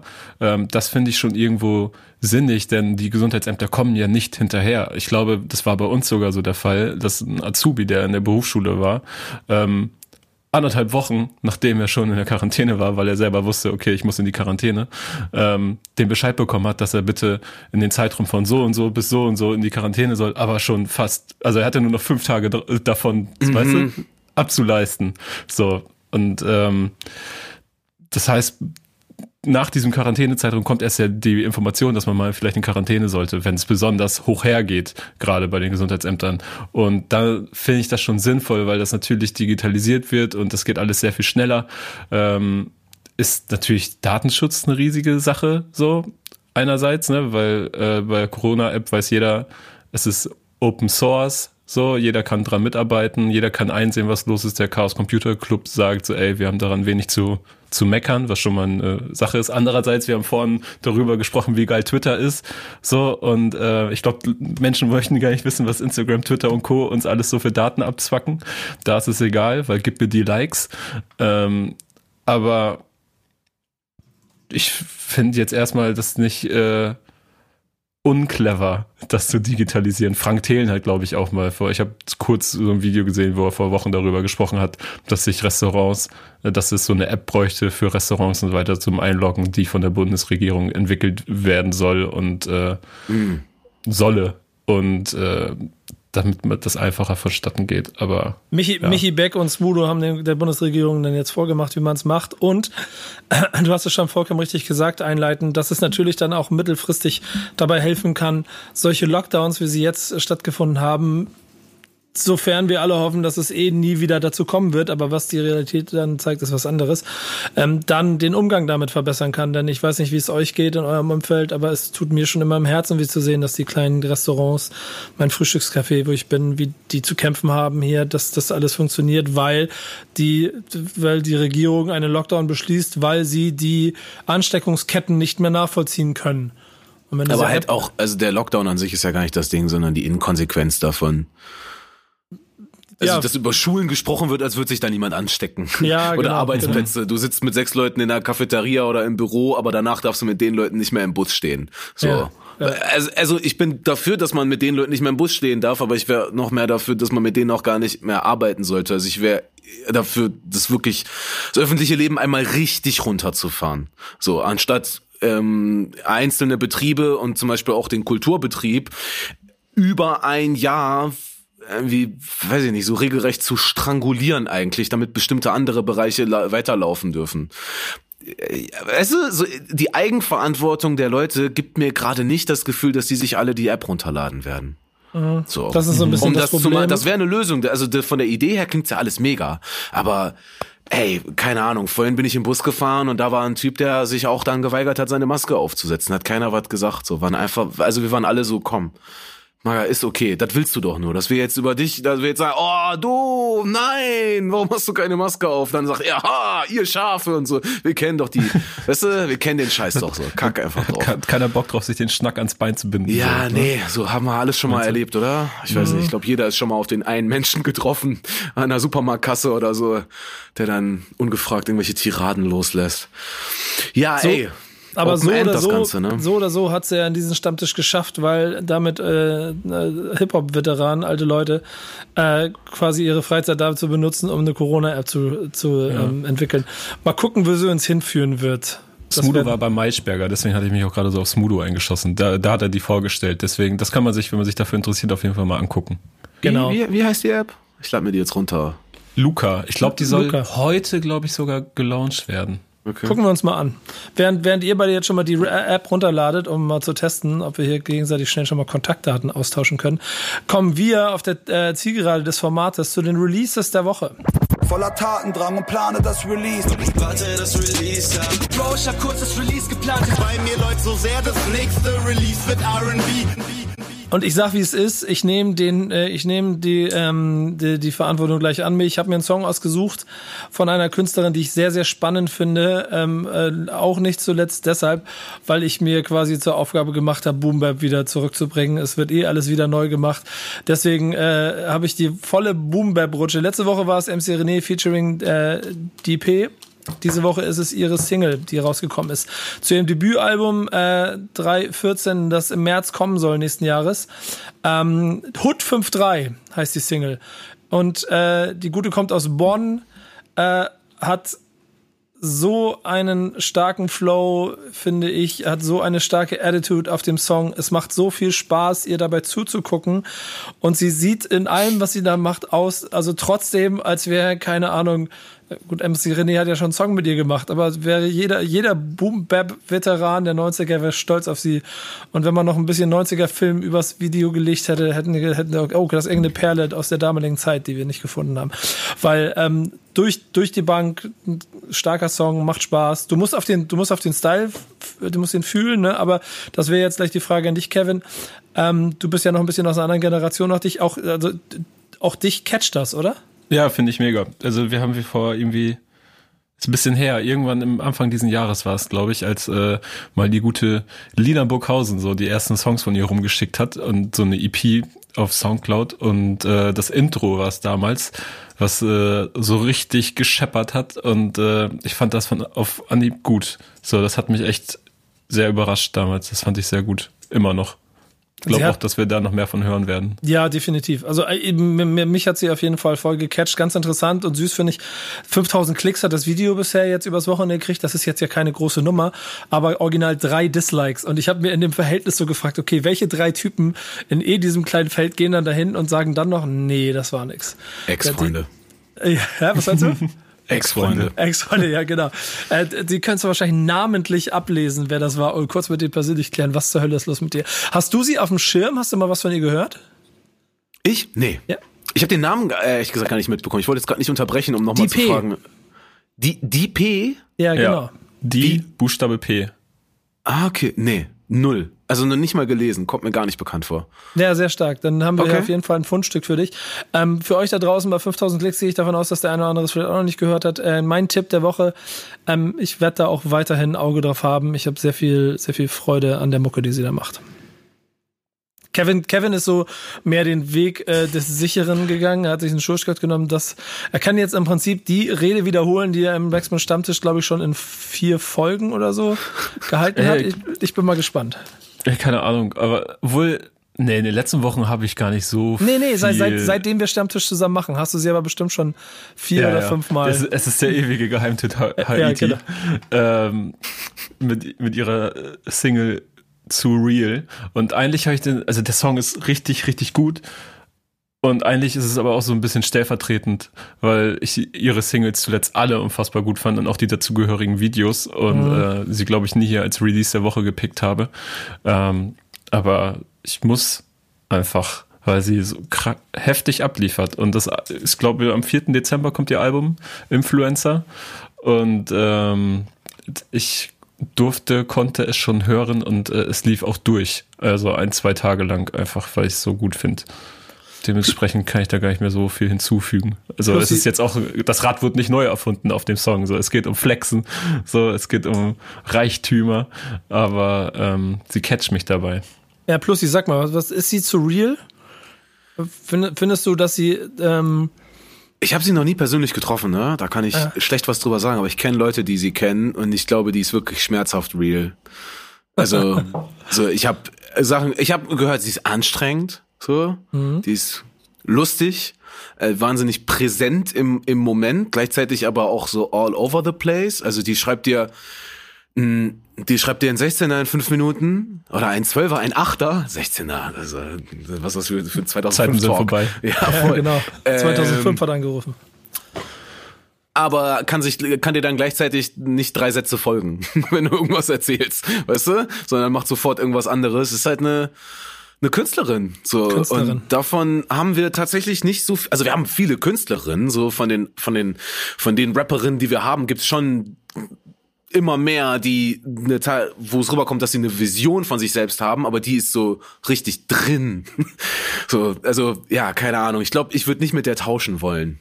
So sehr würde ich es nicht leben wollen. Ich glaube, das ist auch sehr, sehr anstrengend, Haiti zu sein in der Welt, in der sie ist, äh, mit ja. der konsequenten Inkonsequenz, in der sie in der Vergangenheit auch sehr vieles gemacht hat. Allein schon die, die Tatsache, dass äh, sie hier bestimmt, also ist jetzt nicht übertrieben, bestimmt schon vier, fünf Mal von dir ausgewählt gewesen ist. Ich glaube, einmal ich selber auch. Und wir ja seit Jahren immer darüber sprechen, wie krass das alles ist. Und trotzdem ähm, ist der großen, breiten Masse immer noch so kurz vor der Tür stehen, immer so ein bisschen verwehrt wird, einmal den großen Aufschlag mitzuerleben. Ähm, mhm. Sie will ja, glaube ich, auch keine Alben mehr machen. Ne? Ich glaube, es ist das letzte Mal, dass sie ein Album macht und danach keinen Bock mehr auf die Scheiße. Nur noch Singles. Nur ja, noch genau. Singles. Nur ja, noch ich glaube, sie hat das auch irgendwo mal gesagt. Vielleicht war das, sie macht ja jetzt neuerdings auch tatsächlich immer mal ein bisschen Promo. Ähm, was ja in der Vergangenheit nicht so war ähm, und auch heutzutage noch schwierig ist auf jeden Fall. Aber sie war am Talkomaten mit Tim Melzer und ich glaube, da hat sie es gesagt, dass sie eigentlich nur auf diesen einen One-Hit-Wonder hinarbeitet, dass sie diesen, diesen einen Song braucht, der ihr finanzielle Sicherheit gibt für, für x Jahre und ähm, dann ist alles gut, dann ist das Ziel erreicht. Vielleicht ist das jetzt die, der neue Plan. Generell kurioses Gespräch zwischen den beiden. Tim Melzer und Haiti sollte man sich mal anhören, wenn man die Gelegenheit dafür hat. Ich hatte, ich hatte auch das Glück. Ich durfte, durfte für ähm, Mixtape meines Lebens bei dieser sie sprechen und habe das erste Mal ein Haiti-Interview in meinem Leben geführt. Und ich kann euch nur sagen, ähm, all das, was ihr denkt, wie dieses Gespräch gelaufen ist, inklusive der Produktion drumherum, es stimmt. Und ich bin sehr glücklich darüber, ähm, dass wir ähm, diese Folge gemacht haben. Es war eine Ehre, also muss ich sagen, es war eine Ehre. Es war eine Ehre. Stand auf meiner Bucketlist immer so ein bisschen drauf. Ey, sie ist one of a kind.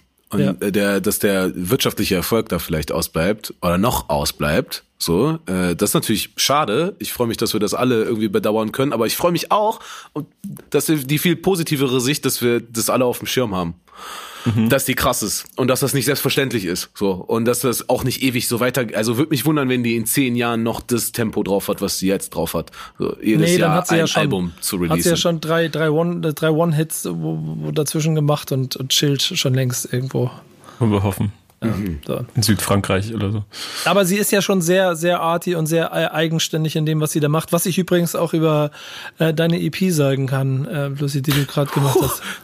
Die, äh, das diese, ganz kalt erwischt jetzt. Ja, sehr gerne. Ähm, nee, weil äh, ich habe ich hab mir äh, so ein bisschen in der Vorbereitung dieses Video, dieses 20-minütige Performance-Video von dir angeguckt. Mhm. Das war, es, es, es würde ich jedem mal empfehlen. Wenn man, wenn ich, ich habe auch fast ein bisschen das Gefühl, wenn man, was wir vorhin hatten, so dich nur über Twitter wahrnimmt, ähm, sollte man sich das mal angucken, dann versteht man ein bisschen mehr, was für ein Typ du bist. Mhm. In, inhaltlich wie ein Performance. Ich war da sehr angetan von, wirklich. Ähm, Danke. Stichwort Performance äh, passt auch zu den äh, Hausaufgaben, die wir gekriegt haben. Ich würde sagen, die arbeiten wir auch mal ab, ne? Wie es sich gehört. Warum gibt es Hausaufgaben? Hausaufgaben Wenn du Hausaufgaben machst, kriegst du die Boxen laufen. Hausaufgaben. Meine Hausaufgabe muss dann irgendwelche deutschen Spasten machen. Der liebe Dexter hat uns Hausaufgaben gegeben. Ähm, ich fange mal an. Bei mir war es App Soul, The Book of Soul. Ähm, erstmal, hat euch der Song vorher was gesagt? Das möchte ich mal ganz kurz wissen. Kennt ihr den? Kennst du den Song? Nee. Du kennst ihn nicht, Kevin, du? Ich kenne App Soul, aber nicht den Song. Genau. Ich habe ihn ja auch jetzt gar nicht mehr gehört, ehrlich gesagt. Ich habe es voll verrafft. Nee, alles gut. Ist auch total wichtig, dass das einmal vorher gesagt wird, weil das war richtig so, ähm, das, das war so imaginär, wenn, wenn als Dexter den, den rausgeholt hat, dass er in seiner Platte so gekramt hat und es war aber nicht so, also die, die stand schon weiter vorne, aber sie gehörte nicht zu den Covern, die du kennst. Aber es war so, ja Mann, das ist diese Perle, die ich gerne Leuten zeigen möchte, wenn sie verstehen wollen, wie ich bin. Ähm, und genauso war es. Denn er hat ja selber erzählt, dass ähm, der, der Song quasi für Apoplex, seinen eigenen Song auf dem aktuellen Album quasi so ein bisschen wie eine Blaupause war, wo er seinen eigenen Schlaganfall abarbeitet. Er hat äh, Absol auf seinem im Prinzip zusammengefasst, was in seinem Leben bis dato passiert ist und was für eine Scheiße da abgelaufen ist. Und es ist einer dieser Songs, die kennen wir alle also den kannst du nicht nebenbei anmachen, hören und dann, ah, warte mal, mein, mein Bus kommt, ah, oder ich koche nebenbei oder so, ich bin abgelenkt. Da musst du zuhören.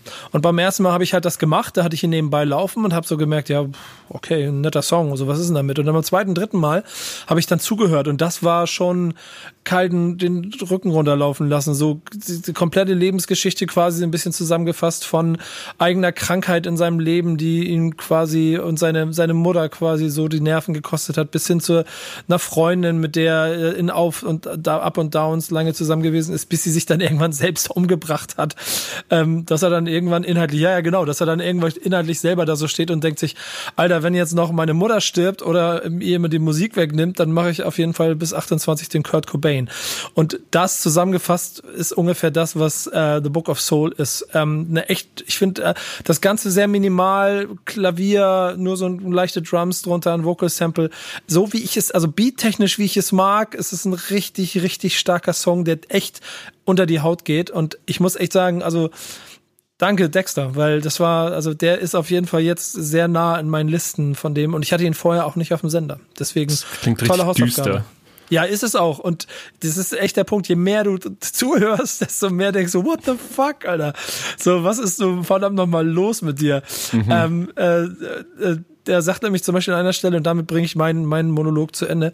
Er sagt, I guess the Marians wasn't lying. 2012, my world ended.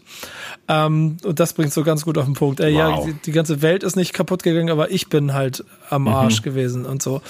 Ähm, Woher er herkommt, das wissen wir ja, glaube ich, alle, ne? Trotzdem, ähm, Black Hippie Kollektiv, ähm, das, das darf man nicht vergessen. King Kendrick Lamar auf jeden Fall mit dabei, Schoolboy Q, J-Rock. Eh sowieso so eine, so eine Combo, wo ich die ganze Zeit immer mir denke, ja, das eigentlich ist das mein, also so auf jeden Fall Top 2, Top 3 von den Vereinen, wo ich sagen würde, ja, da, egal was da kommt, ich höre da sehr, sehr gerne zu.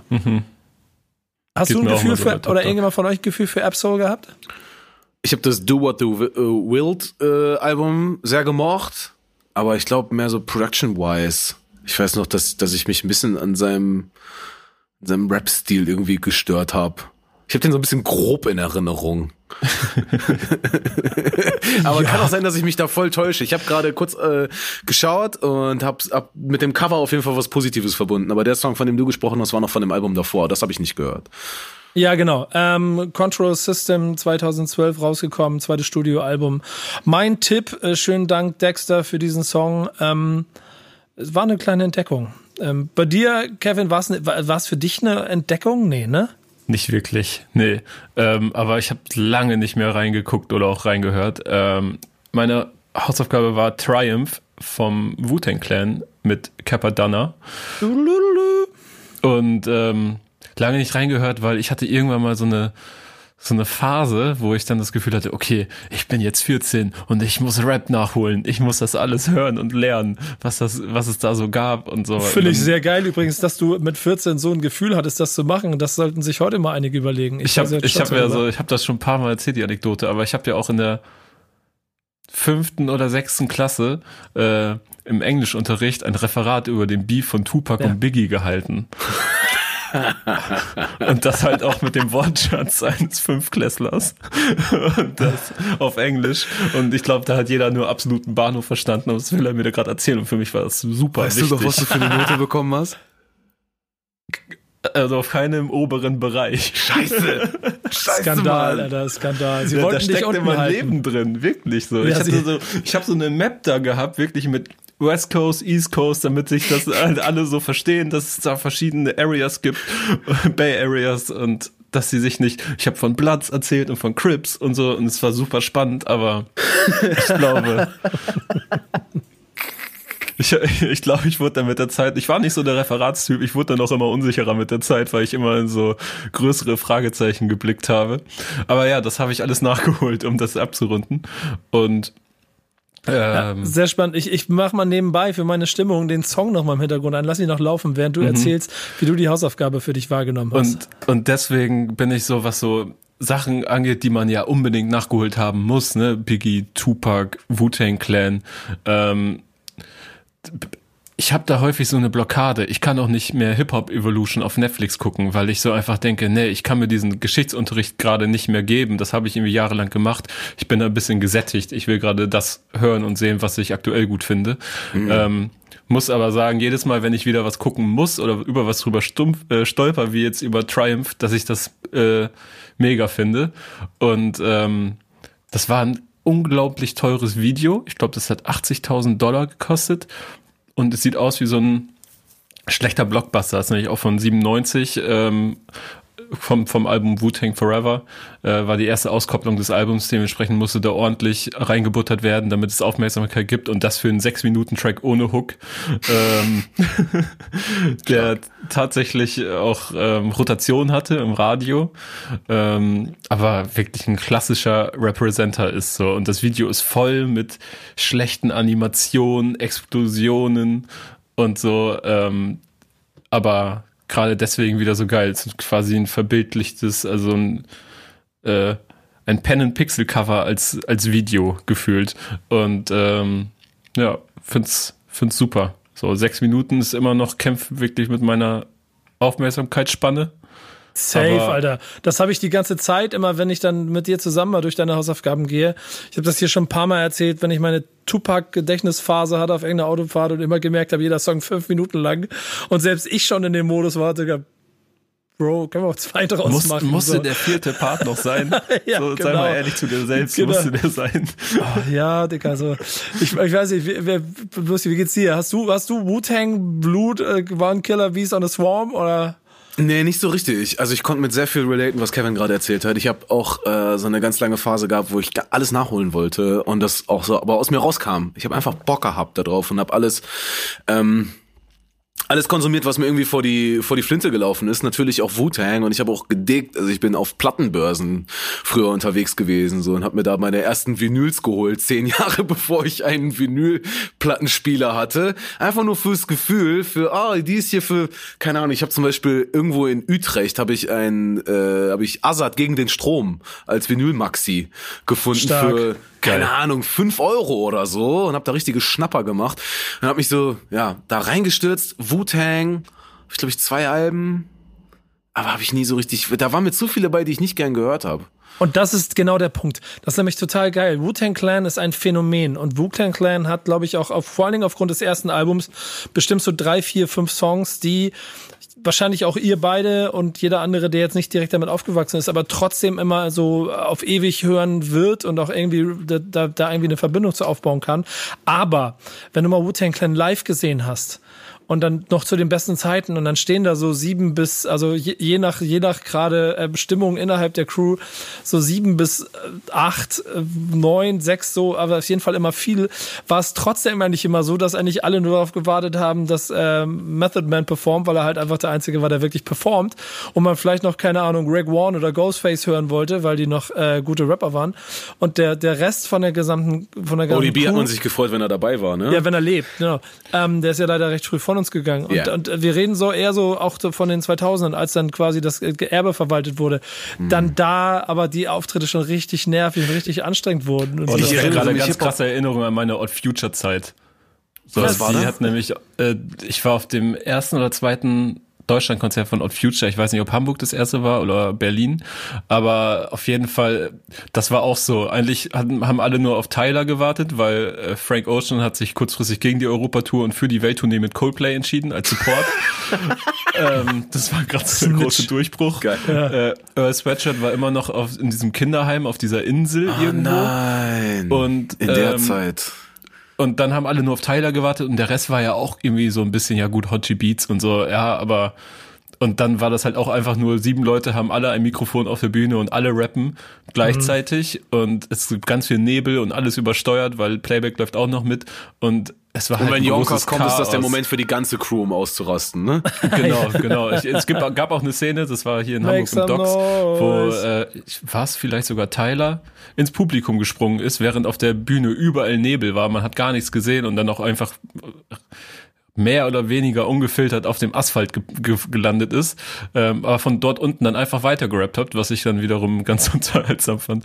Äh, es war, es hat sowieso mega Spaß gemacht. Ich will das kurz klarstellen, ne? Aber auf, ich glaube, wenn es diese Verbindung über Jahre noch so weitergegeben hätte und da wäre so etwas mit passiert wie der Wu-Tang Clan und äh, es hätten nicht vereinzelte Mitglieder so Weltkarrieren gestartet, dann hätten sie einen ähnlichen Status, was ihr Live-Game angeht.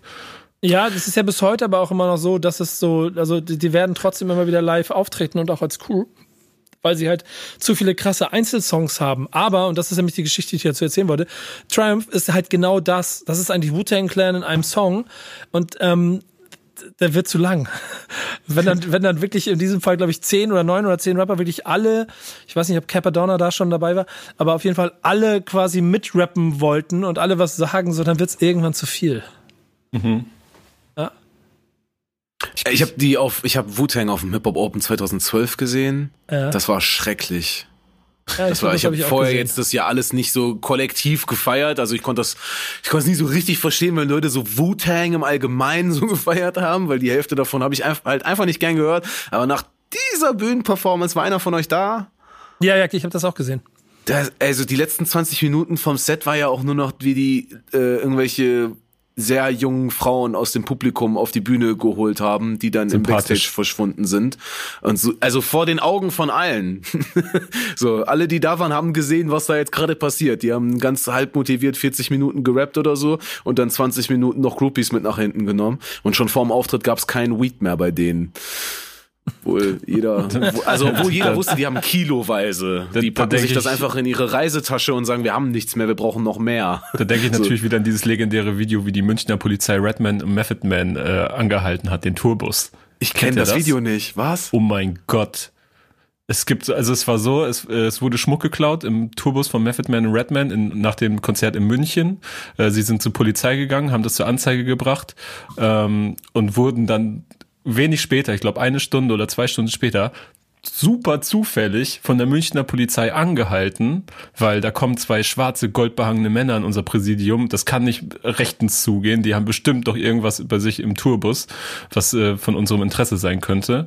Und dann wollten sie den Tourbus durchsuchen und ähm, dann mit allen, das wurde alles auf Video festgehalten und äh, dann so Münchner Polizeibeamte äh, die so sich mit Händen und Füßen versuchen, mit Englisch, äh, auf Englisch zu erklären gegenüber Method Man, Redman und der Crew und ähm, auch so dann mit so Weedbeuteln, die sie auf dem Asphalt gefunden haben, die angeblich jemand weggeworfen haben soll, dann so, komm, hier, hier, was ist das? mein Lieber? Was ist das, was ich hier auf dem Asphalt Das sagen finde? die, mein Lieber. ich habe keine Ahnung, es ist ewig her, dass ich geguckt habe, aber das gehört zu meinen Top Wu-Tang-Momenten. Ähm, und meine erste Wu-Tang, richtig aktive Wu-Tang-Erinnerung ist übrigens, wie ich bei MTV Urban Can It All Be So Simple gesehen habe, das Video. Ah, ich, ich war jetzt ein bisschen, ein bisschen enttäuscht. Ich habe gedacht, die hätten den Schmuck gefunden. nee, nee, so nee, gesagt haben, der Schmuck wurde geklaut und dann finden die den Schmuck, während die den Bus durchsuchen. Ja, es gibt ein oder zwei Videos dazu auf YouTube und ich empfehle es dir, dir das ja, gleich direkt reinzuziehen. Gebe ich mir. Du hast eine Menge, Menge Hausaufgaben von uns hier mitgekriegt bisher. Übrigens, die nächste ist, ab Januar kommt in, in American Saga quasi die, ähm, die Serie zum, ähm, zu Beginn des Wu-Tang Clans übrigens nach Deutschland. Äh, kann sie, äh, mhm. Ende Januar wird's da was geben.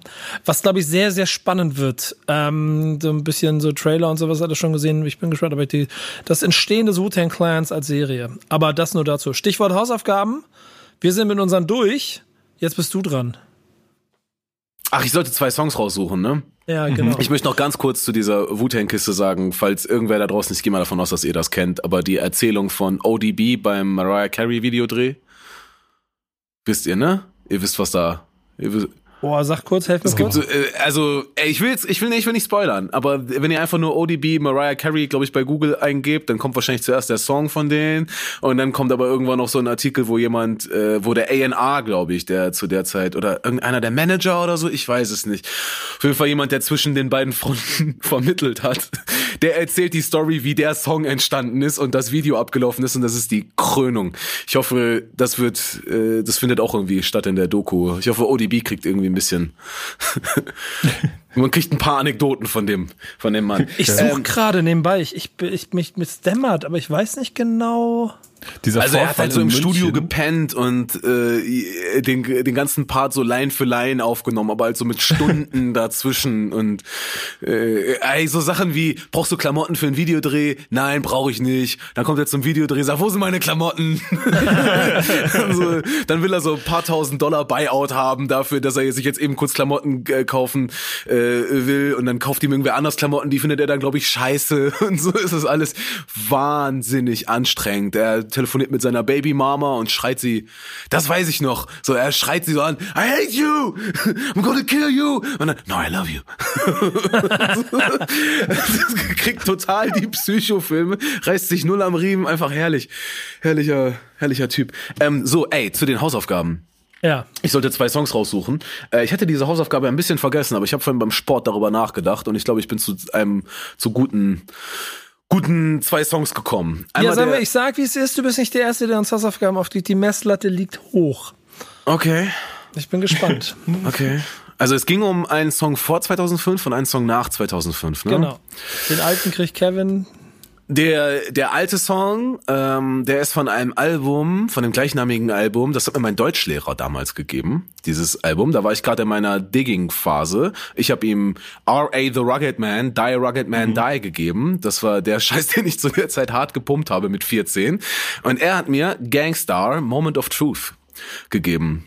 Und der äh, Titelsong ist äh, hart bei mir hängen geblieben. Ich habe den vorhin noch mal gehört und stehe da immer noch hinter. Das ist äh, Street Wisdom at its finest. Guru allgemein eine der schönsten Stimmen im Rap. Lässt sich auch leicht sagen als Guru sozusagen, it's mostly the voice, wenn man so klingt. ähm, genau, das ist der eine Song von vor 2005. Finde ich übrigens eine sehr, sehr geile Wahl, Alter. Ich habe gerade richtig, jetzt kriege ich gerade Flash. Ich lasse ihn, ich lass ihn nebenbei schon laufen. Okay. Ja, ich freue mich. Äh, Ich habe den vorhin auch ein paar Mal hintereinander gehört, auf jeden Fall.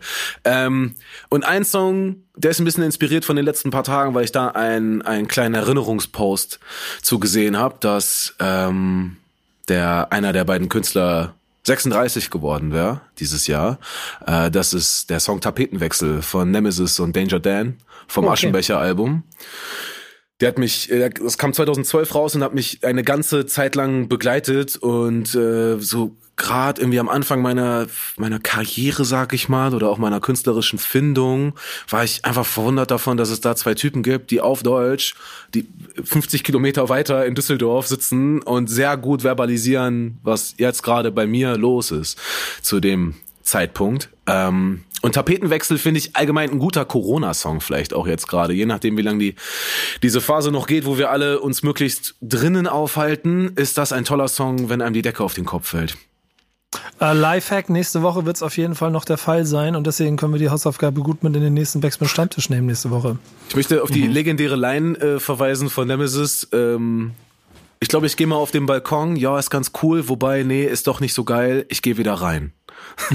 ich ich jetzt voll wieder einen Kringelkick bekommen dabei. Ich, ich habe ich hab auch so einen Song in letzter Zeit äh, sehr viel rauf und runter gehört, der so ein auf die Decke fall Rap-Song ist. Äh, und zwar 2. November von Drama Dicks.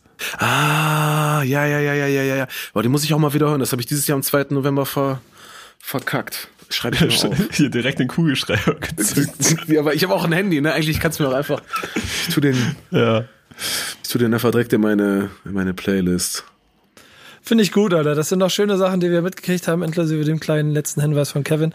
Aber das war der Backspin Stammtisch. Ähm, Rosi, vielen Dank, dass du dabei gewesen bist. Nochmal vielen, vielen Dank, dass ich hier sein durfte. Es war sehr Hat- schön mit euch. Hat sehr viel Spaß gemacht. Ähm, Du hast ja jetzt EP draußen, so was passiert jetzt demnächst äh, bei dir? Was sind die nächsten Steps? Album, Album. Also wir wir sind dran. Äh, wir haben auch schon ganz viele Songs rumliegen, aber äh, ich habe ein bisschen das Gefühl, wir sollten from scratch anfangen. Ich glaube, Release ist für März angesetzt. Es wird auf jeden Fall tricky. Aber es wird, es wird auch, also ich bin irgendwie so zuversichtlich. Keine Ahnung, ob ihr diesen Modus kennt. Zwischen, man schaut so sich die Hard Facts an und denkt sich, okay, das, wie soll man das machen? Ich, ich werde auf jeden Fall deinen Twitter-Account im Blick behalten, weil wenn da der Output wieder höher wird, dann weiß ich, dass das Album nicht das im März kommt. Ey, vielleicht, aber es gibt von, das kann man so nicht sagen. Egal, bleibt spannend auf jeden Fall. Ähm, ja, ich habe es eigentlich bei der EP jetzt ein bisschen genossen, so aus dem Nichts zu kommen und tu mich jetzt ein bisschen schwer mit Ansagen und so konkreten. Also, ja, es kommt im März und so weiter, aber Label möchte natürlich auch irgendwie ein bisschen Geld verdienen und möchte schon mal Vorbestellung starten und so. Mal gucken, ich habe auf jeden Fall Bock auf Mucke einfach. Es geht mir gar nicht so sehr zu releasen und jetzt wahnsinnig präsent zu sein die ganze Zeit, sondern einfach Mucke machen. Das, Klingt ähm, gut. Klingt gut. In, in, in, meiner naiven Vorstellung kommt da auch immer das Beste dabei raus. Ja, halt ist auch ein bisschen Hip-Hop, ne? Ja, jo, jo, halt uns auf dem Laufenden, Alter. Mach ich. Es war eine Freude. Das war 3 Plus beim Backspin Stammtisch. Das da ist Kevin. Jetzt musst du was sagen, damit man deine Stimme hört. Ciao. Dankeschön. Ich wollte wollt gerade Hallo sagen, ja, hallo. Äh, Und das hallo, ist Nico willkommen Backspin. zum, zum Backspin Stammtisch. Genau. Bis Geht bald, nächste Woche, neuer Backspin Stammtisch. Macht's gut. Ciao. Tschüss. Ciao. Stammtischmodus, jetzt wird laut diskutiert. Auf dem Stammtisch, Stammtisch, wer dabei bleibt, amtlich. Stammtischphase. Denn heute brechen sie noch Stammtisch verholen. Ich heule mich an meinem Stammtisch aus. Backspin. Backspin. Backspin. Backspin.